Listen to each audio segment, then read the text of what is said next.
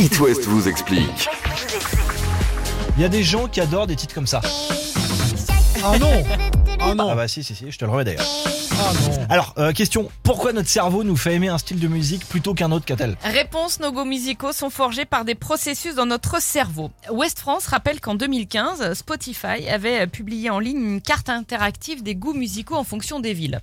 Résultat, Jeanne Haddad arrivait en tête à Paris et à Nantes et Joule arrivait en tête à Marseille, par exemple. Alors on sait bien que les goûts évoluent au cours du temps, euh, même entre régions, entre groupes sociaux, et pourtant, à notre naissance, on est d'accord, nos cerveaux sont similaires.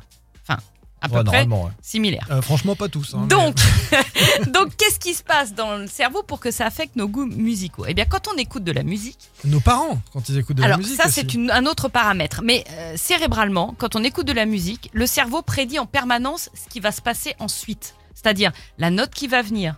La, mélodie, la suite de la mélodie, etc. Toi, tu as une forme d'anticipation. Et les émotions musicales, ce que nous procure un titre, dépend de la satisfaction ou de la frustration de ce qui se produit par rapport à ce qu'on attendait. Est-ce que Ouais. tu comprends? Non. In- Inconsciemment, tu attendais une note, une suite à la note que tu viens d'écouter. Ouais. Si ça correspond à tes attentes, tu vas adorer. Si ça ne correspond pas à tes attentes, tu vas dire que le cerveau il est déjà préparé à aimer certains morceaux ou pas d'autres. Bah. Bah, pas préparé, mais en tous les cas, il y a une anticipation de, de- de- de la musique. C'est l'inconscient.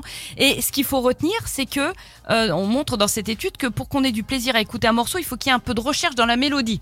C'est-à-dire ce qui euh, Bah, Baby qui- Shark, là, ça marche voilà, pas. Bah, ça. Jules marche bien à Marseille. Ce qui est modérément euh, prédit, c'est ce qui génère le plus de plaisir. Une mélodie trop simple, ça va pas trop faire kiffer. Une Toi, mélodie trop compliquée, non plus. Toi, qu'est-ce qui te donne du plaisir, Catel Charles te- Trenet. Enfin, je parle en matière musicale.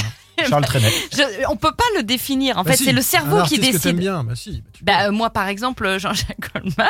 Ah, Et c'est là qu'intervient, c'est là qu'intervient le dernier paramètre. La musique à laquelle on a été exposé depuis tout petit influence la façon dont notre cerveau prédit les événements musicaux inconnus. Mhm. Et c'est pour ça qu'on aime tel ou tel style de... Moi, je trouve ça magique.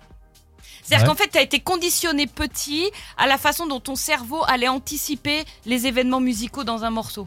C'est beau, non? Faut mettre du hard rock aux, aux- aux nourrissons. euh, Bah ou pas, mais... euh, Alors, question suivante, où aime-t-on le plus Kenji? Je sais pas. Tu peux le dire avec le Shazam, Dans toute la France. par exemple. Ouais, dans le monde entier même. Mm. Voici Eva sur It West, le tout dernier Kenji.